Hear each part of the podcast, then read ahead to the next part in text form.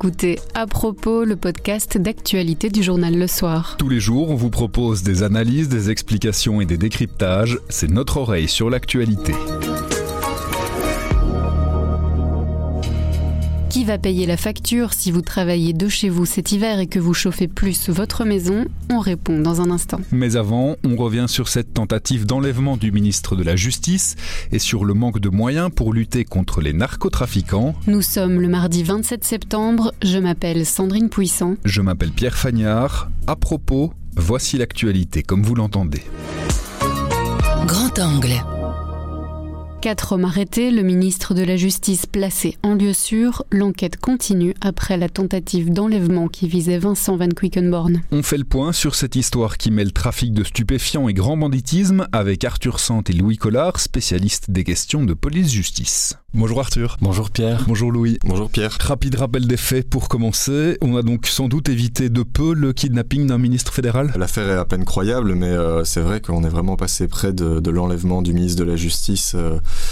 Vincent Van Quickenborn, euh, puisque euh, d'une part, les autorités belges ont reçu une information allant dans ce sens, et cette information s'est révélée très concrète, puisque euh, vendredi matin, on a découvert à proximité, à quelques dizaines de mètres de son domicile dans la banlieue de Courtrai, une voiture avec à bord au moins une arme automatique et un bidon d'essence. Donc le projet était extrêmement avancé et donc les derniers développements c'est que en deux fois, d'abord trois personnes puis une autre euh, dimanche, il y a eu quatre arrestations de citoyens euh, néerlandais à La Haye. Ces quatre Hollandais sont, sont demandés par la Belgique et donc on est dans la procédure de remise qui pourrait durer quelques semaines. Et donc c'est la prochaine étape de cette enquête, c'est d'auditionner ces quatre hommes, mais pour l'instant ils sont toujours euh, aux Pays-Bas. Et ça risque de prendre un petit peu de temps encore. À l'heure où on enregistre ce podcast, on sait euh, qui, quel groupe criminel est derrière cette histoire. Ce qui paraît assez clair, et c'est d'ailleurs euh, assumé par la victime potentielle du, de l'enlèvement, Vincent Van Quickenborn, c'est que une mafia de la drogue, un groupe criminel euh, organisé, très puissant,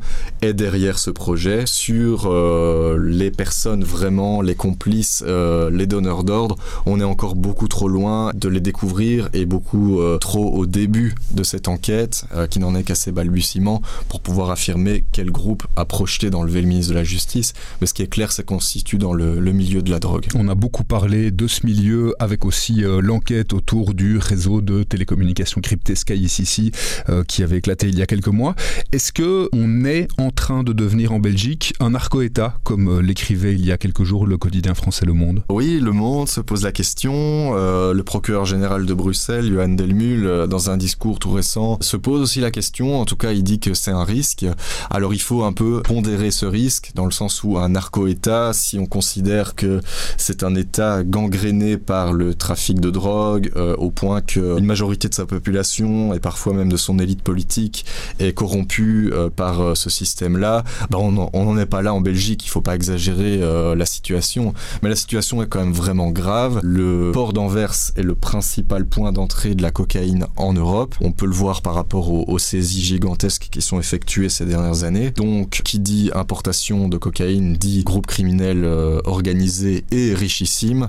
Hein, pour si on prend l'année euh, dernière, euh, 90 tonnes de cocaïne, ça représente à la revente un, un budget d'environ 4,5 milliards d'euros et ça n'est que ce qui a été saisi donc ça n'est que la pointe euh, émergée de l'iceberg On va aussi s'intéresser et surtout aux solutions potentielles.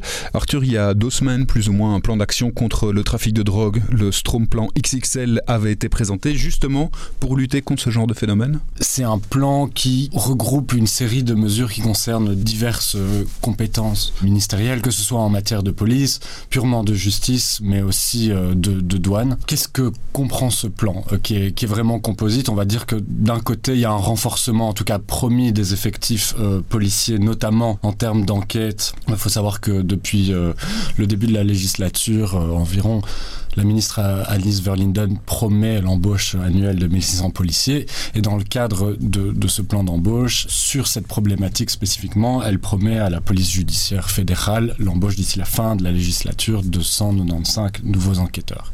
Ça, c'est une partie de ce volet. Sur le plan de la justice, le ministre de la Justice a quant à lui fait valoir euh, voilà, des recrutements au niveau euh, des parquets, notamment dans certaines matières spécialisées, des changements d'organisation qui vont permettre d'optimiser aussi le fonctionnement du parquet d'Anvers sur la problématique spécifique du port d'Anvers, dont le territoire est situé à cheval en fait entre deux provinces, qui rend les choses pas toujours évidentes. Et puis il y a un aspect douane qui est assez important. Euh, Louis Collard l'a dit, les montants qui sont saisis sont importants, représentent des quantités d'argent euh, colossales, mais ne représentent qu'une toute petite partie de l'iceberg. Et à ce stade, aujourd'hui, on n'est pas en mesure d'effectuer un contrôle euh, tout à fait complet sur les containers euh, dits à risque qui arrivent au niveau du port d'Anvers. Donc il y a des investissements qui doivent aussi être menés sur ce point avec l'objectif qui est cité en, en, ligne de mire de pouvoir réussir à checker 100% des containers dits à risque, c'est-à-dire en provenance de pays qui sont exportateurs de cocaïne. Outre ce plan d'action-là, il y a plusieurs procureurs généraux qui se sont exprimés pour dénoncer le manque de moyens. Il y a des pistes sur la table qui sont euh, possibles pour améliorer la situation. Effectivement, l'argent, c'est le nerf de la guerre dans cette histoire. Et euh, une piste qui a été soulevée par euh, le procureur général de Bruxelles, Johan Delmul, c'est de créer un fonds justice qui pourrait être financé grâce aux amendes pénales, grâce aux revenus des transactions pénales et aussi grâce aux saisies qui sont réalisées dans, dans le cadre des enquêtes et dont une partie en fait pourrait être reversée directement aux acteurs de ce chaînon judiciaire et plus particulièrement des enquêteurs de la police euh, judiciaire fédérale, notamment d'Anvers, puisque c'est quand même là que les problèmes sont le, les plus aigus euh, pour l'instant. Mais voilà, c'est une piste qui est sur la table et qui pour l'instant euh, n'a pas du tout été euh, tranchée. Ce fameux plan, il avait été notamment euh, présenté par le ministre de la Justice Vincent Van Quickenborn. Maintenant, on sait un petit peu si euh, euh, quelles sont les suites éventuelles euh, qu'il pourrait y avoir. Est-ce qu'il y a d'autres réunions qui sont prévues? Est-ce qu'il y a d'autres euh, étapes de la mise en place de ce plan qu'on peut attendre dans les semaines à venir? La plupart des mesures qui sont euh, annoncées dans ce plan, déjà, il faut préciser que ce sont généralement des engagements qui courent jusqu'à la fin de la législature, notamment en termes d'embauche, euh, de recrutement. Ce sont des choses qui, a priori, vont prendre du temps. Donc voilà, du jour au lendemain, on ne va pas ressentir des effets immédiats. Ce sont plutôt des investissements sur le long terme.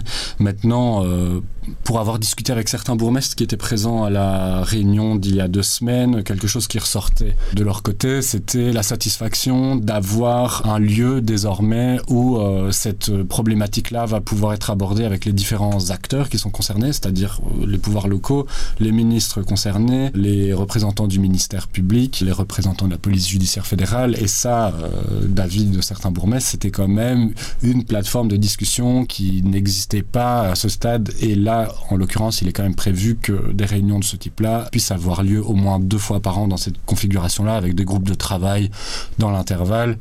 C'est perçu globalement comme un signal positif par rapport au fait que les choses sont en train de, de bouger et qu'il y a une prise en considération de la problématique euh, en Belgique. Quoi. Louis. Un autre projet de loi qui va dans le sens de renforcer le pouvoir des bourgmestres, c'est le, le, projet de loi d'Annelise Verlinden qui concerne justement l'approche administrative et qui devrait permettre demain, si le projet est approuvé et voté à la Chambre, ce sera de pouvoir permettre aux bourgmestres d'empêcher l'ouverture ou de fermer des commerces qui seraient utilisés pour blanchir l'argent, notamment de la drogue, mais pas seulement, euh, en tout cas de, de s'adonner à, à, du blanchiment de, de, capitaux dans le monde du, du crime organisé. Euh, donc c'est un des outils aussi, nouveaux outils qui est, qui est, mis en avant par le gouvernement fédéral au service euh, des villes et des communes. Merci Arthur. Merci Pierre. Merci Louis. Merci Pierre. Un Belge sur trois preste au moins un jour de travail par semaine de chez lui. Mais cette année, travailler à la maison durant les mois les plus froids risque bien de faire chauffer votre portefeuille. Les hausses faramineuses des prix du gaz et de l'électricité vont-elles mettre fin au télétravail? Qui va passer à la caisse entre vous et votre employeur?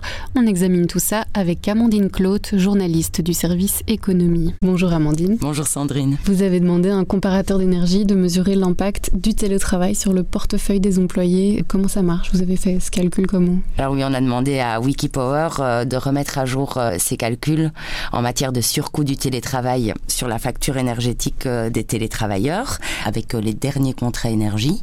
Ils se sont basés sur quelques hypothèses, notamment voilà le fait qu'une personne travaille 20 jours à la maison par mois à raison de 8 heures par jour et qu'elle a une consommation assez responsable. Alors pour construire l'équation, ils ont été prendre les contrats les plus intéressants en Wallonie et à Bruxelles. Donc on peut dire que c'est un calcul assez prudent, donc les montants ils pourraient être revus à la hausse. Il y a évidemment des limites parce que les habitudes de consommation ne sont pas les mêmes partout.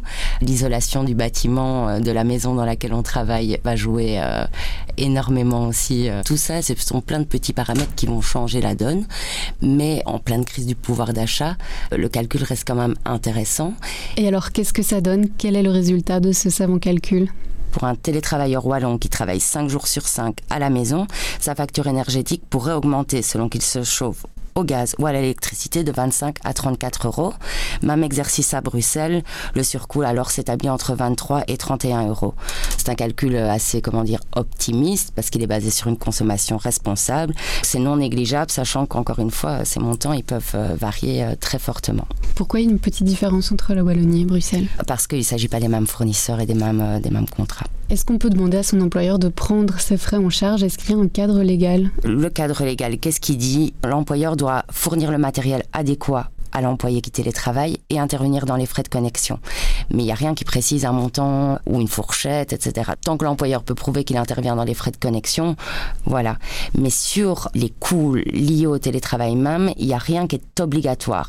Il y a par contre une indemnité forfaitaire qui peut être euh, versée à l'employé qui télétravaille. Le fisc et l'ONSS, l'Office national de sécurité sociale, se sont mis d'accord sur une indemnité forfaitaire non obligatoire.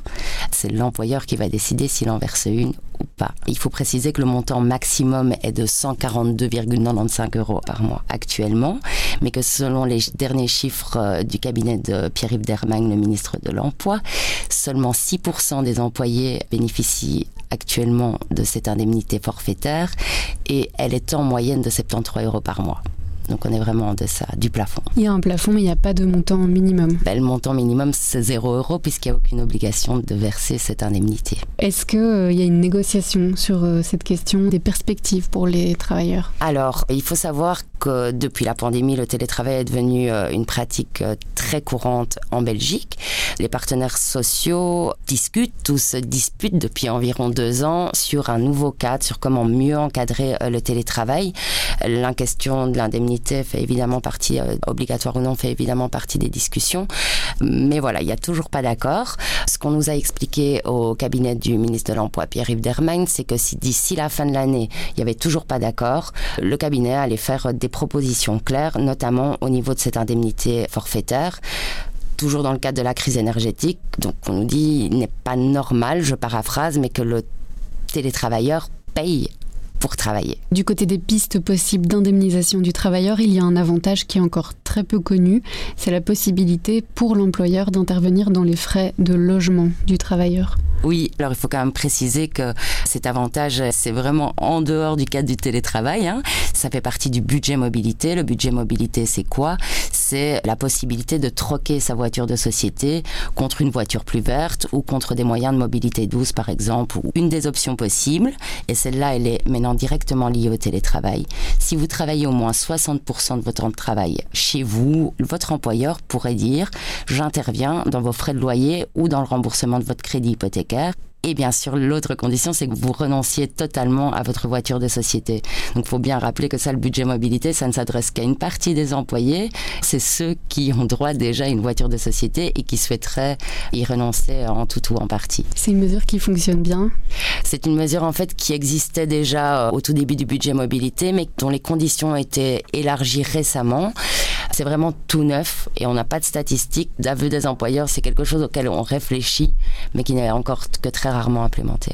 Alors vous avez contacté euh, différentes entreprises pour savoir si elles comptaient intervenir pour leurs employés qui télétravaillent. Qu'est-ce qu'on vous a dit? En matière de télétravail, comme le cadre belge n'est pas très moderne et, très très euh, large, il y a un peu tout et son contraire. Donc moi là, je me suis concentrée sur des gros employeurs et particulièrement dans le secteur bancaire et financier parce qu'en généralement ces entreprises avaient déjà implémenté le télétravail avant la crise et ont vraiment accéléré euh, la manœuvre. La plupart de ces entreprises-là, elles indemnisent déjà leurs télétravailleurs. La plupart m'ont dit aussi qu'elles ne reverraient pas à la hausse l'indemnité en raison de la hausse des coûts de l'énergie euh, sur la facture de, leurs employés.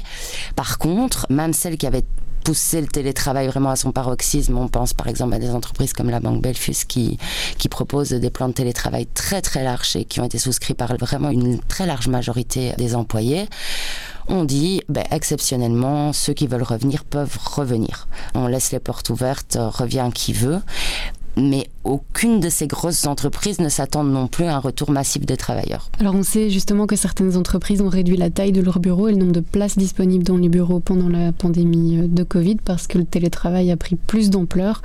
Aujourd'hui, est-ce qu'un employeur peut empêcher, peut demander à ses employés de ne plus revenir au bureau? Tout dépend. En fait, normalement, le télétravail, c'est entériné dans un accord écrit, dans le contrat initial du travailleur ou dans un avenant au contrat. Et normalement, ben, tout le monde doit respecter les termes. Après, euh, généralement, la chose est assez euh, flexible. Il suffit de discuter et on peut remodifier les textes ou parfois il n'y a, a, pas de texte qui encadre tout ça. Non, a priori, mais encore une fois, euh, je n'ai pas sondé toutes les entreprises de Belgique. Tout le monde pourra revenir s'il le souhaite. Il y a une certaine tolérance euh, à ce niveau-là qui sera appliquée durant les mois les plus froids de l'année. Merci Amandine. Merci, au revoir. À propos, c'est fini pour aujourd'hui, mais on revient demain dès 7h. En attendant, abonnez-vous, partagez-nous. Vous nous trouverez sur notre site, notre application et votre plateforme de podcast préférée. À demain.